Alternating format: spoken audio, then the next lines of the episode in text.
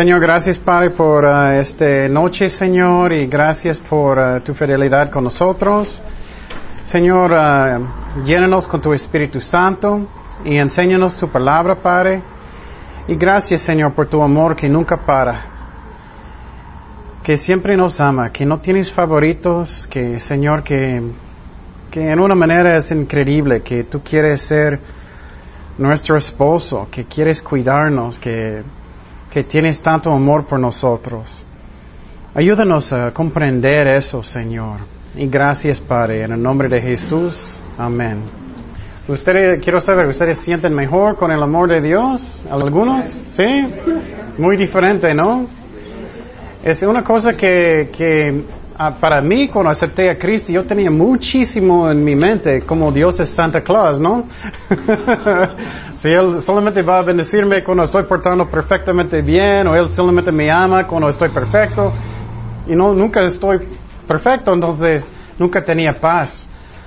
Pero la cosa que es bonito cuando entiendes ah, doctrina bien y el amor de Dios bien, vas a tener más y más paz en su vida. Y no sé, hay tantas cosas de hablar, pero lo que va a pasar es que el enemigo inmediatamente va a hablar en su mente, cosas que no es la verdad. Necesitamos escoger que voy a, voy a creer la verdad, no las mentiras. Porque él siempre quiere hacer eso. Él quiere meter en su mente, oh, él no es cierto, él tiene favoritos, o él, él no te ama tanto. Pero no es cierto. Su, su amor es igual. ¿Recuerdas que siempre brilla sobre nosotros? Nunca cambia, nunca cambia. Él no es como nosotros, que un día, oh, te amo, otro día, no, no te amo, otro día, no, nunca cambia. Y eso, ah, tengo paz en mi corazón. Él siempre me ama, siempre me ama. Y eso es algo muy bonito. Pero lo que vamos a aprender hoy es cómo yo puedo hacer eso. Claro, no somos perfectos, pero cómo yo puedo reflejar el amor de Dios como Jesucristo más, porque no soy como Él, no tengo su poder. ¿Cómo podemos? Primeramente quiero saber qué era uh, una de las más importantes cosas uh, que Dios dice que es del amor para nosotros. ¿Alguien recuerda? ¿Cómo es la pregunta? ¿Qué es una de uh, las más importantes cosas que Dios dice del amor de nosotros? Que necesita Obediencia, obediencia, es eso. Necesitamos tener un corazón que realmente quiere obedecer. Pero si somos como niños, no, no quiero. no va a pasar porque no quiero. Entonces necesito, pregunte su corazón, ¿quiero ser realmente como Cristo o no? Pregunte su corazón, ¿quiero realmente, quiero? yo sí, yo quiero. Entonces, lo que pasa muchas veces, personas quieren igual todas sus vidas porque realmente en sus corazones ellos no realmente quieren. Ellos dan la culpa a Dios, pero no, siempre es mi culpa, no es de Dios. Ok, bueno, primeramente, ¿qué dijo Jesús que Él quiere ver en las iglesias? ¿Cómo, cómo Él puede saber que somos discípulos de Cristo? Por el amor. Por ejemplo, cuando tú vas a entrar en una casa y los niños están, sientes que hay mucho amor, es un, un lugar, claro, cosas pasan, claro, pero es como eh, si eso está pasando en la iglesia, paz, paz. No, ellos no van a pensar que es de Dios. Vamos a Juan 13, Juan 13, versículo 35. Juan 13, 35. Ajá. El tema es el amor, pero esta vez es lo que necesitamos hacer. El amor de nosotros.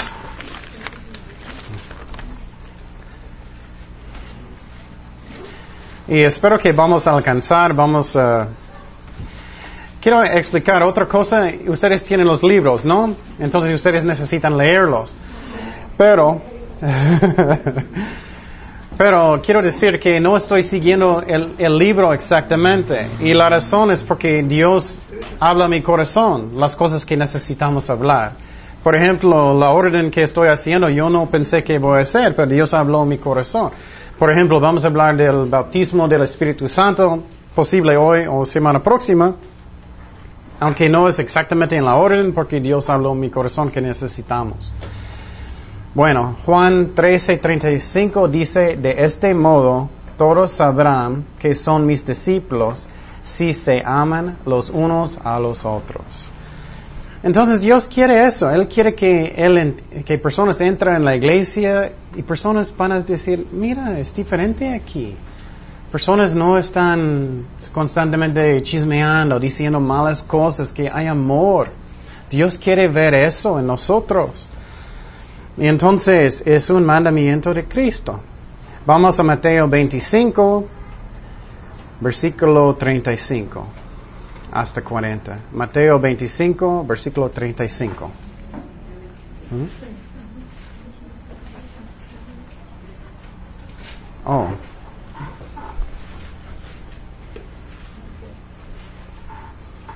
¿Otra persona tiene pluma? ¿Pluma extra? ¿Qué él tiene? Mateo 25, versículo 35.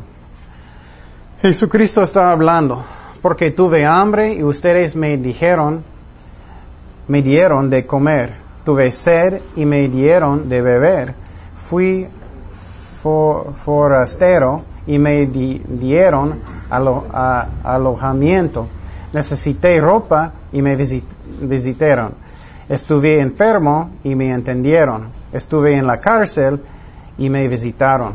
Ernesto, sí.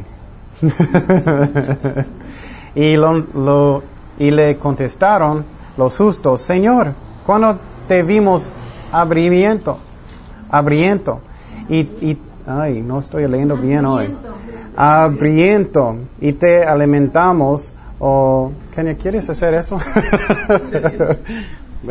¿Puedes? Sí, solamente ven aquí. Ponlo aquí nomás.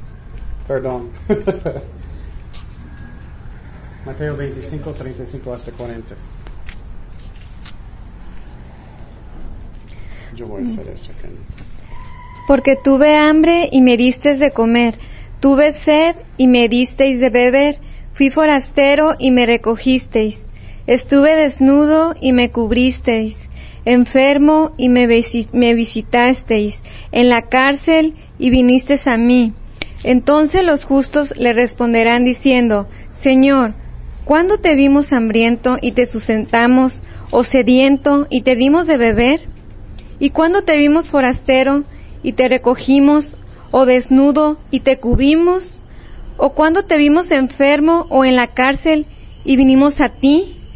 Y respondiendo el rey les dirá, de cierto os digo que en cuando lo hiciste a uno de estos mis hermanos más pequeños, a mí lo hiciste. Ok, gracias. Y entonces aquí Jesucristo está identificando con nosotros como estamos haciéndolo para Cristo directo.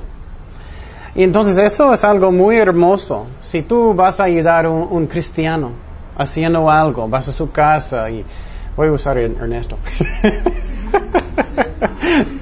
él me ayudó cuando yo estaba cambiando de casa. Y entonces cuando Él está ayudándome, entonces es como Él está haciéndolo para Cristo. Entonces Dios quiere que tenemos este amor para nosotros. Y lo que vamos a aprender hoy es cómo podemos hacer eso. Pero tengo que tener un corazón dispuesto. Vamos a hablar de eso. No, no puedo tener una actitud, no, no, tú haces eso, tú haces eso, él va a hacerlo. Necesitamos tener una actitud que yo quiero hacerlo. Ok, vamos a Hechos 9, versículo 1. Hechos 9, versículo 1.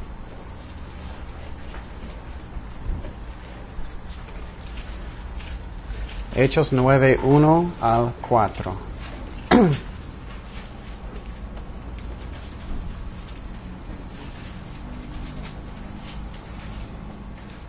¿Otra persona quiere leer? Creo que voy a hacer eso para que salga bien. ¿Otra persona quiere leer? Ven aquí. Hechos 9, 1 al 4.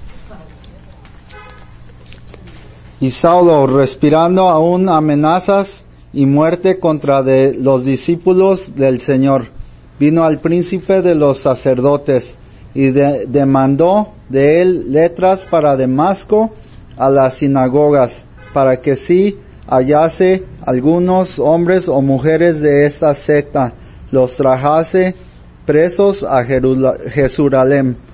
Jerusalén, perdón. Y yendo por el camino, aconteció que llegando cerca de Damasco, súbitamente le cercó un resplandor de luz del cielo. Y cayendo en tierra oyó una voz que le decía, Saulo, Saulo, ¿por qué me persigues? Gracias. Ok, entonces, ¿qué está pasando en esta parte? ¿Recuerdas? Saúl, él quería matar a los cristianos. Entonces él estaba en el camino de Damasco. Y él tenía planes para matar a los cristianos. Y de repente Jesucristo brilló sobre Saúl y él dijo, ¿por qué estás persiguiéndome? Y entonces, ¿por qué él dijo, eso? La razón es porque Jesucristo identifi- en- identifica con su iglesia como si era- fuera él mismo. Entonces es algo muy bonito que si tú haces algo para un cristiano, estás haciéndolo para Cristo. Entonces muchas veces sentimos, "Ah, yo no quiero hacer eso, porque ellos no hacen. Pero si tú haces, estás haciéndolo realmente, realmente para Cristo. Eso cambia, hoy es más fácil hacerlo. Claro, necesitamos tener amor por ellos, pero estás haciéndolo, haciéndolo para Cristo. Eso es algo hermoso. Y por ejemplo, si tienes hijos y si tu hijo va a caer en, en- la calle y otra persona va a venir para levantarlo, ayudarlo, limpiar sus pies o algo así, ¿qué sientes que eres, si eres el mamá? La mamá, vas a sentir bien, ¿no? Es como si ellos están haciéndolo para ti. Es lo mismo con Dios. Si tenemos amor, si estamos amando otras personas, os- otros cristianos en la iglesia, estamos haciéndolo para Cristo. Es algo muy bonito. Y me gusta que Cristo siente así. Y para mí personalmente, si alguien va a ayudarme con mi pie, lastimé mi pie mucho, horrible, un, un pedazo de madera cayó sobre mi pie, casi no puedo caminar, duele mucho. Y, ah, pero si alguien va a ayudarme, es como estás ha- haciéndolo para Cristo. Es igual como con ustedes, es algo muy bonito. Y entonces, pero, ¿cómo podemos tener este amor? ¿Alguien sabe qué es un clave? ¿Cómo, cómo podemos tener este tipo de amor de, que, que Jesucristo tiene? ¿Alguien sabe? haciendo uno a los demás para, haciendo uno para los demás ¿no? dándole uno amor a los demás para recibir amor Sí, estamos dando el amor, pero ¿qué necesito tener en mi corazón?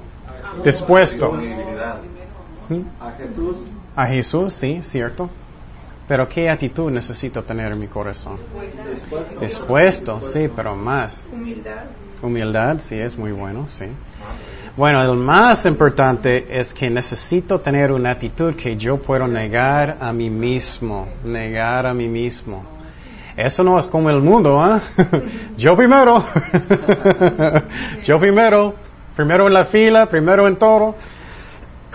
Esa es la clave, la clave. Si tú no tienes esta actitud, es como lo que vamos a aprender. Muchas personas dicen, oh, yo necesito más poder del Espíritu Santo, yo necesito orar más, yo necesito más de eso, más de eso, más poder, más... Claro, necesitamos más poder, pero ¿qué es la clave? La clave es no que más y más y más poder, escúchame muy bien, es que Él tiene más de mí. Eso es la clave. Porque muchas veces, ¿me, me explico?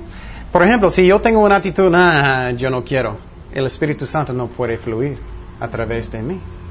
Si yo tenía una actitud, ah, otra persona va a hacerlo, el Espíritu Santo no puede fluir a través de mí. Entonces la clave no es tanto, ay, necesito más poder, Señor, más poder.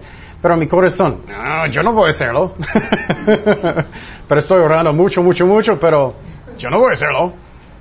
Entonces es como, ¿cómo se dice dam? Like a dam, like a, a dam for a, a river? Presa, una presa. Es como una presa. El Espíritu Santo quiere fluir. Pero si tengo como una presa en mi corazón, no puede fluir. Eso es la clave. Si tengo esta actitud que yo puedo negar a mí mismo, yo puedo ser el último. En todo vamos a aprender eso. Y mi carne va a decir, oh, yo no quiero hacer eso. yo quiero hacer primero, yo quiero el primer pastel, yo quiero esta parte, estoy mi... Siempre cuando el pastel llega, ¿no? Estás mirando, uh, esa es la mejor parte allá, ¿no? yo quiero eso. Pero no, esa es la carne, tenemos que, oh, no, tú puedes primero. Eso es como hacerlo. Es que yo necesito tener esta actitud, es la clave. Entonces, recuerdas en esta clase, no solamente que, oh, yo, tengo, yo sabe tanto mi cerebro, es que vamos a crecer en Cristo. Vamos a Lucas 9, 23. 9, 23, por favor.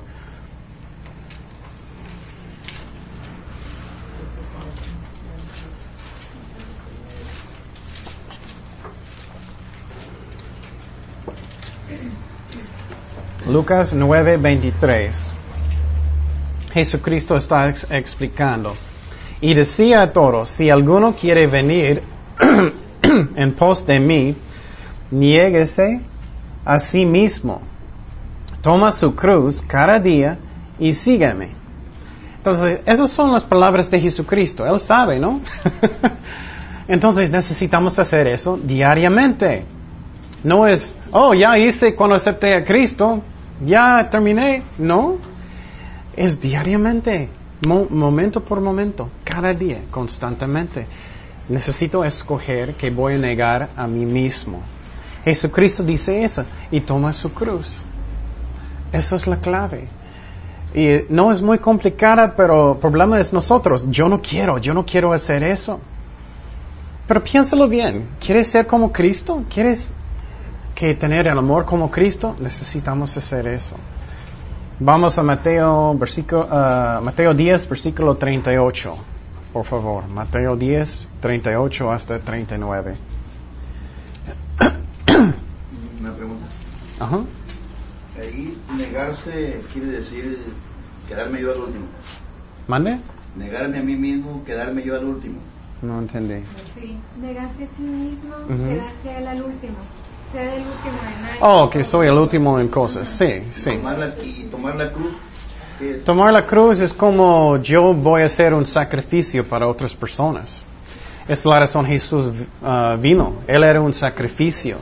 Entonces es que ya no más soy mi propio Dios, voy a hacer todo para los demás. No significa que, claro, ne- tengo necesidades, pero voy a poner las necesidades de otras personas primero. Y voy a sufrir si es necesario. Eso es como Jesucristo. ¿Es como misericordia?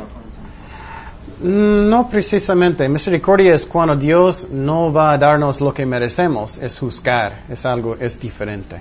Entonces es más como gracia. Gracia es dándonos lo que no merecemos, como, como regalos. Entonces, por ejemplo, si tú vas a hacer algo por algo, alguien que no merece, eso es gracia. Entonces, es como, es una buena pregunta, piénsalo, es como, voy a tomar mi cruz, voy a negar a mí mismo, en esa manera yo puedo tener ese amor. Y entonces, pero mi carne no quiere, mi carne no quiere. Oh, ellos dijeron eso, oh, no puedo creerlo, oh, estoy enojado, oh, ellos están... No, es que necesitamos negar a nosotros mismos, nosotros mismos. Y quiero decir, no llegué yo, no estoy diciendo, ah, ya, no, Cristo es el perfecto, yo no. Y entonces necesitamos negar a nosotros mismos. Ok. Oh, Mateo 10, 38, 39 estábamos. Y el que no toma su cruz y me sigue y no es digno de mí, el que encuentre su vida la perderá, y el que la pierda por mi causa la enco- encontrará.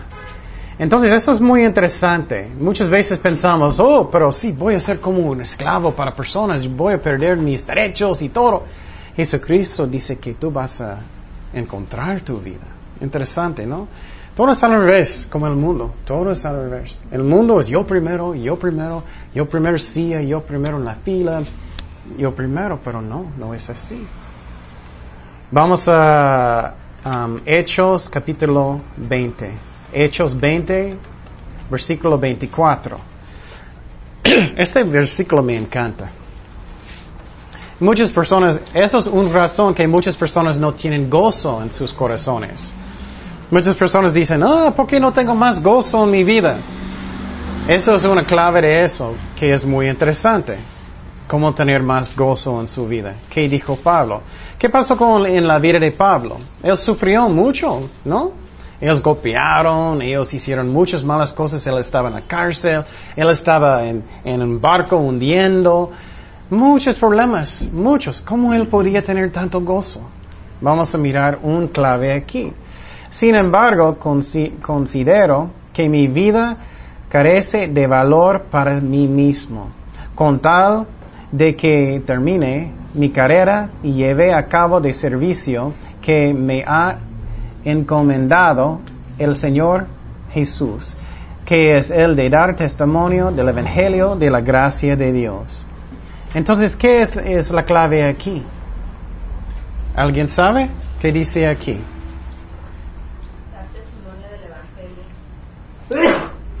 Salud, ¿sí? Pero el más importante es que Él dice que mi vida no tiene valor. Entonces, ¿qué dice el mundo? ¿Qué es el más importante por personas en el mundo? Mi vida. Y hay muchas iglesias en otro lado que no me gusta por nada.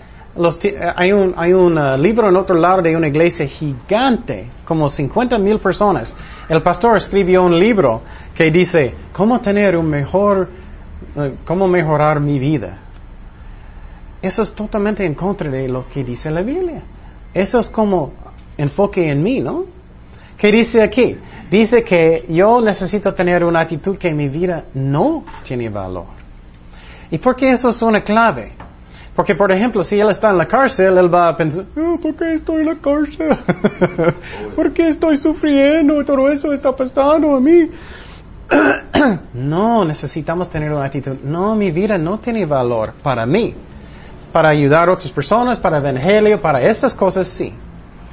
Pero yo no, no debo tener una actitud que mi vida es la más importante cosa de todo, que otras personas son más importantes.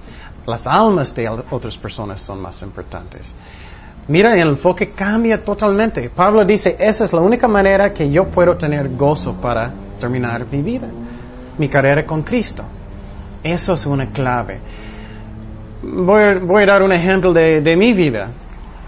Por ejemplo, mi vida va a ser más fácil si estoy en otro lado trabajando tranquilo y voy a comprar una casa y, en mi trabajo en otro lado. Sinceramente sí. Puedo trabajar, no, mucho menos problemas, voy a la iglesia y, y nada. Pero yo no voy a tener la bendición. Yo solamente voy a estar pensando en mí nomás. Pero cuando Dios dice, oh no, quiero mandarte a otra parte, yo no voy a decir, no, no, no es mi vida, es, la vida de Jesucristo, voy a poner Él primero. Ah, yo puedo tener gozo. Y muchas personas piensan, ah, si voy a hacer eso, voy a tener más gozo. No es cierto, no vas a tener más. Más tranquilo posible, posible. Más gozo no, no vas a mirar a Dios trabajando tanto en su vida, no vas a mirar muchas cosas si no queremos negar a nosotros mismos. ¿Me explico? Entonces Pablo hizo eso. Vamos a Juan 12, 26. Juan 12, 26. Juan 12, 26.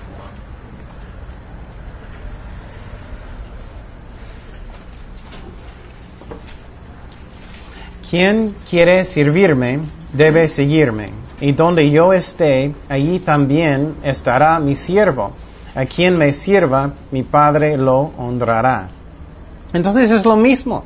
Si estoy sirviendo a mi hermano en Cristo, estoy sirviendo a Cristo. Finalmente vamos a Juan 12, 24. Juan 12, 24.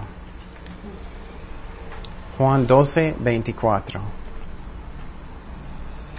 Ciertamente les aseguro que si el grano de trigo no cae en tierra y muere, se queda solo pero si muere, produce ¿qué? Mucho fruto. Una cosa que pasó en mi vida cuando acepté a Cristo es que yo quería, finalmente yo tenía un propósito para mi vida. No era solamente porque cuando yo estaba en mi universidad, yo estaba tomando mucho, cada semana fuimos para comprar mucha cerveza y um, yo sentía muy vacío en mi corazón. Nunca sentía gozo, nunca sentía nada de eso.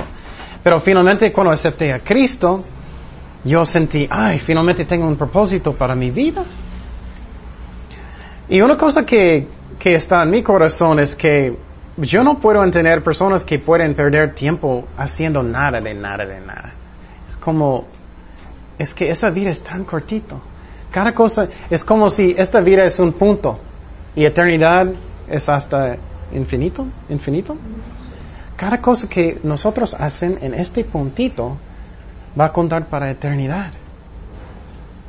Piénsalo bien. En este puntito, todo eternidad. Es increíble pensar. Entonces personas con su Nintendo.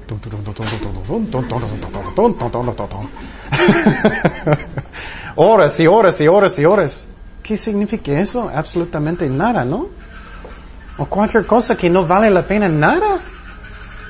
En este punto cuenta para eternidad. Y hay premios en el cielo también. ¿Cuántos premios vas a tener como haciendo eso?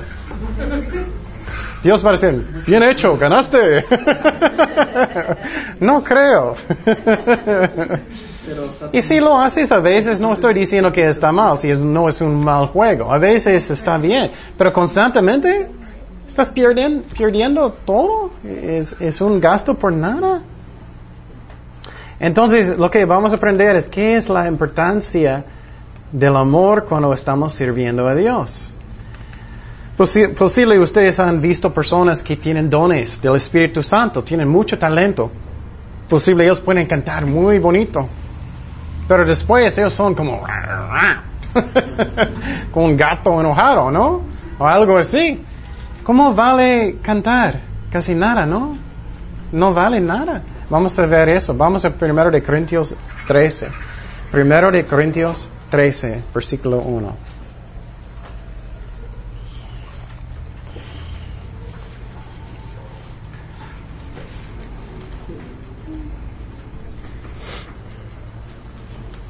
si hablo en lenguas humanas y, angelicales,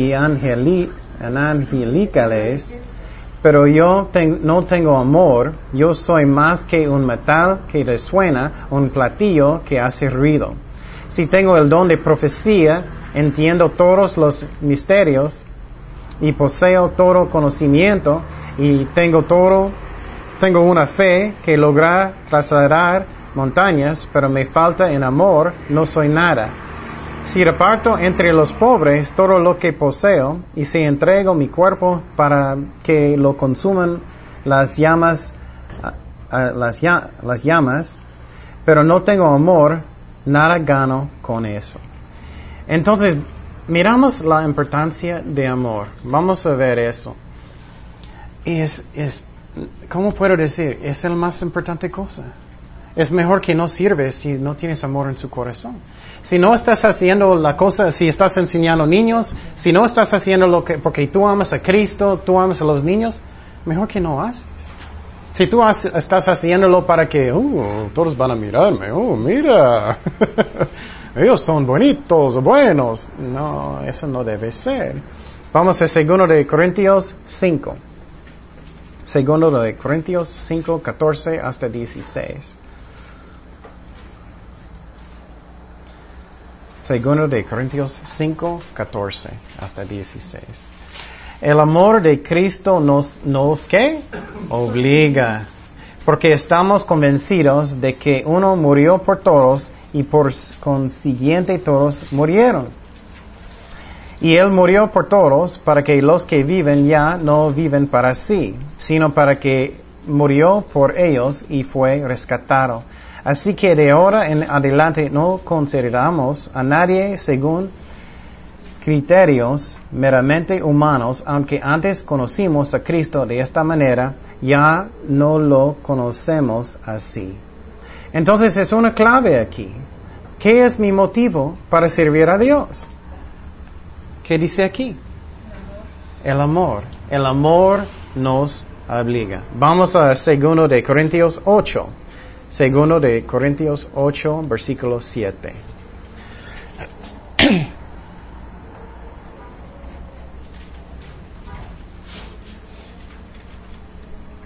Oh, versículo. No escribí más.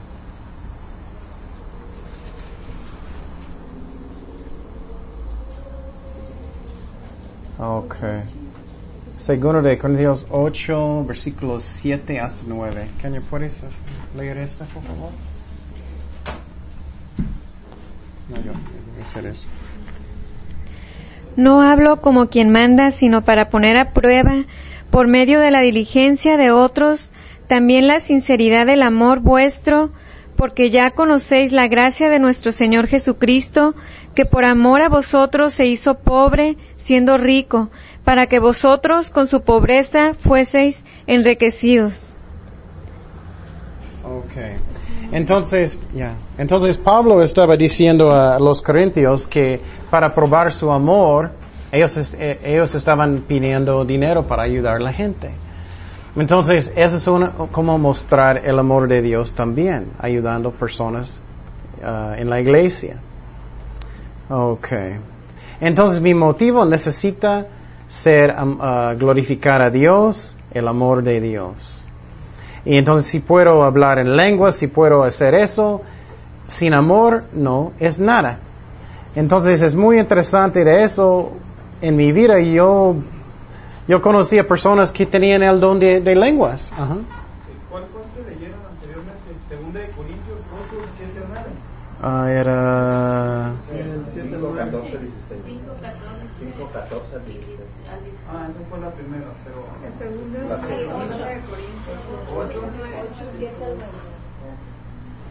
Gracias. Ok. Bueno, ok. Entonces, ese es un problema muy grande en la iglesia. Quiero que ustedes me escuchen muy bien. Algo que no me gusta por nada, a mí personalmente, es cuando personas están haciendo ministerio por ellos mismos. En el fondo de su corazón es que yo quiero ser famoso, yo quiero ser eh, el más importante, yo quiero tener el respeto de las personas y eso. Eso no es el motivo. El motivo es para glorificar a Dios, para bendecir a Dios, para bendecir sus ovejas. Es que hay muchas personas, muchos pastores y personas que están en músicos diferentes. No estoy hablando de nadie específico, pero pregunte su corazón, ¿qué está en mi corazón? ¿Estoy haciendo eso para Cristo? Si estoy haciendo eso para Cristo, entonces yo tengo el correcto motivo. Pero muchas personas, muchas veces en, en algunas iglesias o ministerios, posible estás, no sé, cantando. Y una persona va a venir que puede cantar poquito mejor. Y tú eres, "Mm". uy, uy, uy, creo, creo que ellos tienen pecado. oh, ellos cantan mejor que yo. No creo que es bueno que ellos canten. Entonces estoy pensando en quién. Estoy pensando en mí, ¿no? Yo quiero ser el número uno. Yo quiero ser el número uno en el grupo. O posible es algo, estás enseñando una clase niños o, jóvenes, cualquier. Y viene otra persona que está, Dios está bendiciendo también y tú eres, "Ah, hey. estás haciéndolo por mí, ¿no? No por Dios tanto, pero por mí. Porque una cosa, recuerdes eso, por favor. Estamos trabajando por el reino de Dios, no por mí. Entonces, si Dios está bendiciendo otra iglesia, gloria a Dios.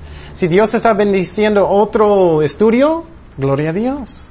También yo puedo tener paz en mi corazón, ¿me explico? Si tengo una actitud, "Oh, eso es mío, es mi reino, es mío. yo voy a siempre sentir que tengo que guardarlo, es el mío y eso. Eso es la carne. Pero si tengo una actitud, Señor, como tú quieras, como tú quieres, cuando tú quieras. Tienes paz en su corazón.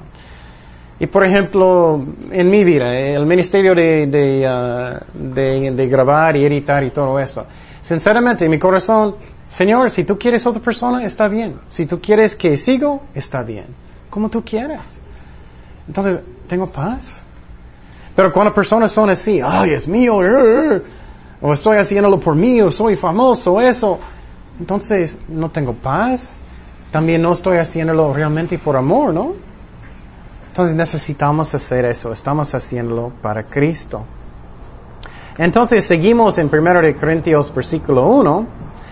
Primeramente dice que si podemos hablar en lenguas, ¿y qué dice? Si no tenemos qué?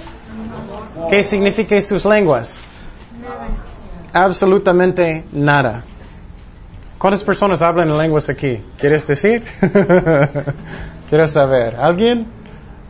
¿No? ¿Tú? ¿Otra persona? No eres mejor persona si hablas en lenguas. Yo sí. ¿Hay otro? ¿No? Ok, vamos a hablar de eso. Y entonces, lenguas no es mejor don, no es. ¿Qué es el más importante? Amor. Muchas personas hablan lenguas muchísimo, pero ellos no tienen amor. Porque vamos a aprender, los, son dones del Espíritu Santo. Vamos a primero de Corintios 14, 18. Primero de Corintios 14, 18.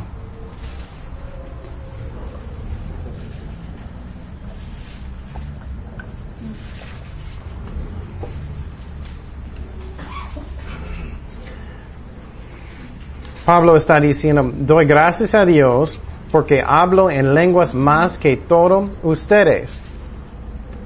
Muchas iglesias, por ejemplo, vamos a aprender más de eso en el futuro, dicen que lenguas no son para hoy. Pero Pablo dijo que él habló en lenguas más que todos. Y entonces es un don de, de Dios, es un don. No, no, ellos no pararon. Pero la clave dice que si tú hablas en lenguas, pero no tienes amor, es como si, tú tienes como dos saténes, estás haciendo mucho ruido, nada más. No significa nada. Como un niño, boom, boom, boom, boom, boom, boom. No significa nada.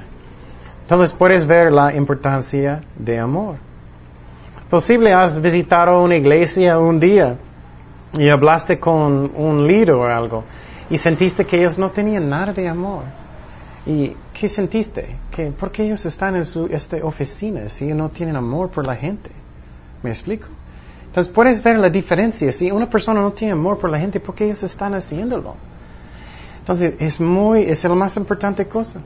También continuando en, Corintios dice que si tengo el don de profecía, que yo puedo enseñar, que yo puedo profetizar el futuro, porque Dios está diciéndome lo que está pasando.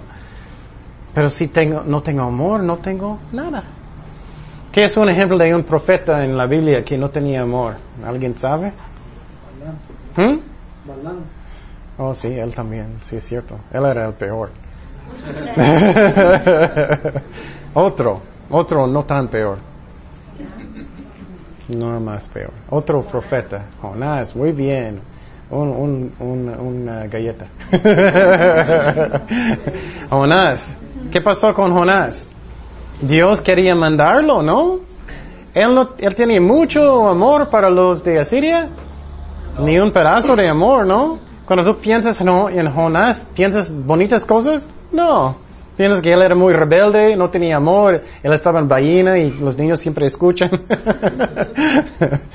él no tiene nada amor por ellos, ni un pedazo. Y él enojó cuando Dios, Dios quería sanarlos. Entonces, mira cómo importante es el amor. es la más importante cosa. Y vamos a seguir.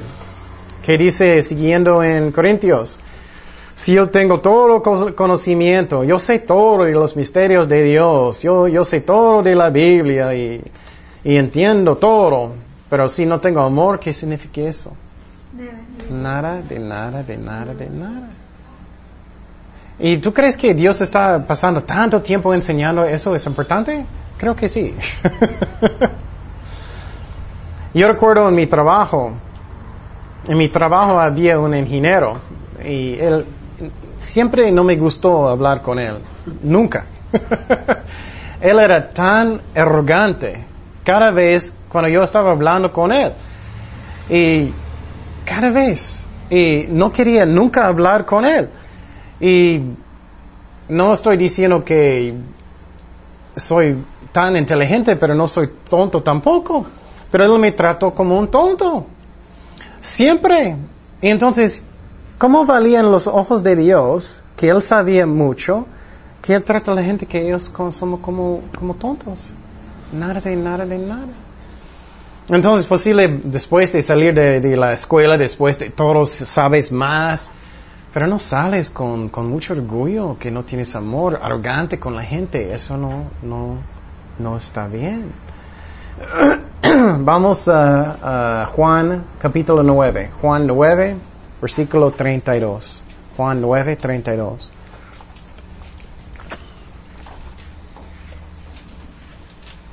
Eso es muy buen ejemplo de no está bien para saber mucho y eres muy, muy arrogante. Juan 9, 32 hasta 34. Esta historia, Jesucristo sanó una, un ciego. Y el ciego vino con los fariseos. Y los fariseos querían saber, ay, ¿quién, quién te sanó? ¿Quién te sanó? ¿Qué pasó contigo? Eso es lo que dice en versículo 32. Desde el principio no se ha oído decir que alguno abriese los ojos a uno que nació ciego. Puedes imaginar eso, increíble. Todo su vida ciego, desde niñito, toda su vida, nunca podía ver. Si este no viniera de Dios, nada podría hacer. Respondieron y le dijeron los fariseos. Mira cómo arrogante y eso, aunque ellos estudiaban la Biblia muchísimo tú naciste de, de todo el en pecado. Nos enseñas a nosotros y le expulsaron, es, expulsaron, expulsaron. Entonces, eso es muy importante. ¿Qué es mi actitud? Yo puedo tener todo, saber toda la Biblia, pero si no tengo amor, no tengo nada.